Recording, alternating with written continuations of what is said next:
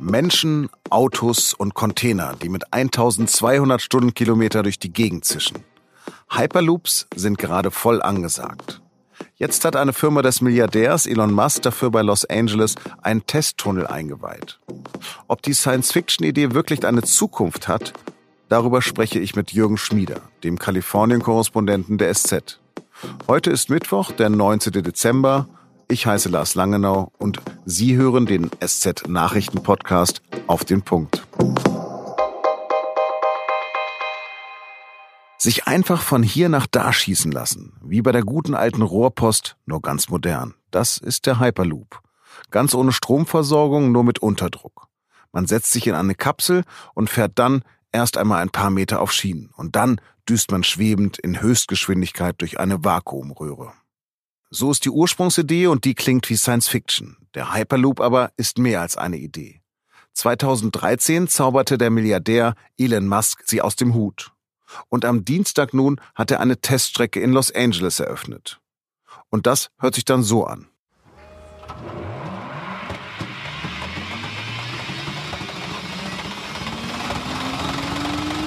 Auch in Toulouse existiert schon ein Testgelände und am Hamburger Hafen soll eins bis 2021 entstehen.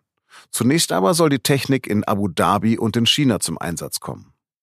Inzwischen haben sich die Techniker von der Idee einer reinen Vakuumröhre verabschiedet. Stattdessen verbinden sie die ursprüngliche Idee mit der Magnettechnik des Transrapids. Ja, der Transrapid, den Edmund Stoiber mal nach München holen wollte. Wir erinnern uns.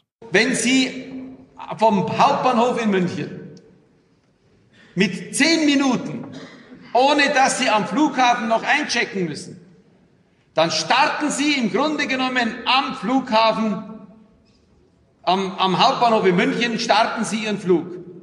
Zehn Minuten. Da hatte der ehemalige Regierungschef von Bayern schon ziemliche Schwierigkeiten mit der Satzstellung. Viele Probleme sind auch bei dem Hyperloops bislang noch ungelöst. Und ziemlich teuer wird auch die neue Idee. Mindestens 20 Millionen Euro soll ein Kilometer Strecke kosten. Damit rechnen zumindest die Ingenieure für die Idee in Hamburg. Und dort sollen mit dem Hyperloop nur Container von A nach B transportiert werden.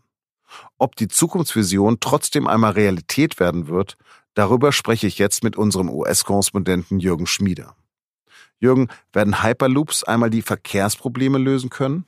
Schwierig zu sagen. Also es ist eines von vielen Denkansätzen und genau das ist Hyperloop. Es ist ein Denkansatz, der sehr spannend ist, ähm, aber der wurde noch keinem praktischen Test unterzogen. Am Dienstag aber hat eine Teststrecke in Los Angeles eröffnet. Was hast du denn davon gehört? Ja, diese Teststrecke hat ja nichts mit Hyperloop zu tun. Letztlich ist es ein Tunnel, durch den ein Tesla auf einer Schiene befördert wurde. Also das war keine Vakuumröhre, das war auch noch nicht das, die Transportkapsel, die letztlich Hyperloop sein soll, sondern eigentlich ist es ein ganz normaler Tunnel, durch den ein Auto fuhr. Also es fuhr tatsächlich ein Tesla auf einer Schiene mit 80 Stundenkilometern durch eine Röhre. Ähm, Musk verspricht, dass die nächsten Tests 250 sein sollen. Hört sich schon besser an, weil mit 250 Stundenkilometer, wenn man es hochrechnet, München zum Flughafen in 10 Minuten, wären wir da. Aber von 80 Stundenkilometer auf 1200 ist nochmal ein Sprung. Und Elon Musk hat uns noch nicht verraten, wie er das technisch lösen will. Von hier zum Flughafen, das erinnert mich an Edmund Stoiber und an die Magnetschnellbahn. Siehst du da Ähnlichkeiten? Es soll ja nicht der, der ganz große Transport, sondern es sollen die Strecken gelöst werden, für die du länger als drei Stunden brauchst. Zwischen drei und vier Stunden. Also München, Köln. Wo du sagst, für einen Flug ist es zu kurz fürs Auto zu lang. Wir brauchen irgendeinen Transport, das uns effizienter hinbringt. Und dafür macht Sinn. Du hast den Elon Musk ja schon mal beschrieben als Mischung zwischen Wahnsinnig und Genie. Ist das Projekt denn nun Prestige nur oder will er zu Lebzeiten damit noch Geld machen? Geld machen muss er nicht mehr. Der ist mehrfacher Milliardär. Nehmen Sie ihm wirklich ab, dass der die Welt verbessern will. Musk bietet eine Lösung an, hypt die ungemein dann stellt er eben so einen Tunnel vor, wenn du mit 80 Stundenkilometern durchfährst und ist dann so ein bisschen ernüchternd, wo du sagst, okay, der will jetzt hier die Welt verändern, aber es gelingt dann doch nur nicht so ganz. Das ist so ein bisschen zu wenig. Abseits von Musk arbeiten noch andere an dieser Technik und in China und den Emiraten sollen schon kommendes Jahr Personen mit dem Hyperloop transportiert werden. Kann denn der Mensch überhaupt seine Geschwindigkeiten von 1200 Stundenkilometer aushalten? Das heißt ja. Also man hat vor 200 Jahren auch nicht gedacht, dass der Mensch mal fliegt. Im Flugzeug und, und genau so sind ja die Visionen dieser, dieser Wissenschaftler und auch von Musk, wo der sagt, okay, wir machen uns jetzt Gedanken und wir schauen, dass es funktioniert und dann schauen wir auch, dass praktikabel für Menschen wird. Also ich glaube, dass der Mensch diese Geschwindigkeit aushalten kann letztlich. Wie bremst man überhaupt? Das ist die große Frage. Also es gibt mehrere Projekte, die einen sagen, wenn du dann Luft quasi wieder ranbringst. Durch den Luftwiderstand wirst du kurz vor San Francisco gebremst. Es gibt noch ganz andere Ansätze mit klassischen Bremsen, mit, mit anderen Bremssystemen. Wie gesagt, der Hyperloop ist ein theoretisches Konzept. Wie es umgesetzt wird, gibt es wieder verschiedene Denkansätze und es wird sich dann wohl einer durchsetzen. Werden wir beide als Normalverdiener damit jemals fahren können? Ich glaube ja. Es soll ja tatsächlich der Massentransport dadurch gelöst werden. Also es soll ja alle Minute eine Kapsel fahren. Und wenn das x Millionen Menschen pro Jahr machen, werden die sehr, sehr viel Geld einnehmen. Hyperloops sind vielleicht ein Ausweg. Äh, was für andere Möglichkeiten werden noch diskutiert? Naja, in Amerika äh, testen ja verschiedene Firmen, unter anderem Google, selbstfahrende Autos, ähm, die besser koordiniert natürlich durch eine Stadt kommen als der Mensch. Dann gibt's natürlich die, die Flugtaxis. Also gibt eine deutsche Firma, äh, die quasi so ein Helikopter ohne Pilot. Also da steigen vier Leute ein und der braucht nur fünf Meter Radius zum Landen. Also der fährt tatsächlich wie so eine U-Bahn-Station. Ja, aber in Bayern ist das eine große Lachnummer. Das vertritt vor allen Dingen Dorothee Bär, Staatssekretärin. Aber eigentlich ist das doch eine große Lachnummer, so etwas. Jede Idee war eine Lachnummer. Wenn ich vor 300 Jahren zu dir gesagt hätte, du kannst im Flieger in zehn Stunden in Los Angeles sein, hättest du gesagt, das ist eine Lachnummer. Ja, und, und ich fliege am Freitag innerhalb von zehn Stunden nach LA. Also jede Idee, die irgendwann mal toll ist oder die toll sein wird, war erstmal eine Lachnummer. Und, und ich, ich finde es doch gar nicht schlecht, wenn du, der Luftraum ist ja was, der noch nicht erschlossen wird, wo du sagst, okay, da ist noch Platz. Ähm, und wenn du dann sagst, wir haben einen Weg mit einem Elektroflugtaxi ohne Emissionen, Leute von A nach B zu bringen, ist doch eigentlich mal ein guter Gedanke. Wie man es dann letztlich umsetzt, muss man schauen. Aber die Idee ist doch cool. Mhm. Mhm.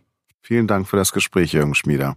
Dankeschön. Das war ein Gespräch über die Zukunft. Aber auch heute gibt es drei Nachrichten, die für das Hier und Jetzt wichtig sind. Berlin hat zwei Gesetze beschlossen, die die Zuwanderung besser regeln sollen. Zum einen wird es ein Gesetz zur Einwanderung von Fachkräften aus Staaten geben, die nicht zur EU gehören. Diese Menschen sollen künftig für sechs Monate nach Deutschland einreisen dürfen, um auf Jobsuche zu gehen. Das zweite Gesetz richtet sich an Asylsuchende, die arbeiten oder sich in Ausbildung befinden. Unter bestimmten Kriterien dürfen die nicht mehr abgeschoben werden. Etwa, wenn sie seit mindestens 18 Monaten arbeiten, ihren Lebensunterhalt selbst bestreiten und nicht vorbestraft sind. Während der Vorfreude auf die besinnliche Weihnachtszeit haben Brüssel und Rom scheinbar ihren Frieden miteinander gemacht. Die EU-Kommission und die italienische Regierung haben sich nach vielen Wochen auf einen Haushalt für Italien einigen können. Die Regierung aus Fünf-Sterne-Bewegung und Lega Nord hat zugesagt, dass sie weniger Schulden machen werden als bislang geplant. Dafür verzichtet die Kommission auf disziplinarische Schritte.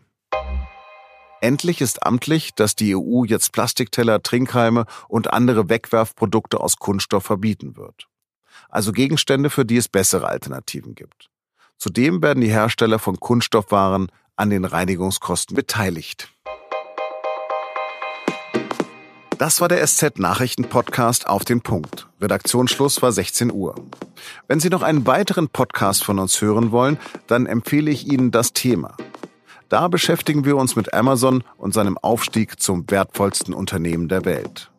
Es ist zwar eine Wiederholung vom vergangenen Jahr, aber zu Weihnachten und den vielen Geschenken, die wir uns über das Unternehmen bestellen, da passt es ganz wunderbar. Vielen Dank fürs Zuhören, bleiben Sie uns gewogen und Ihnen wünsche ich einen schönen Feierabend.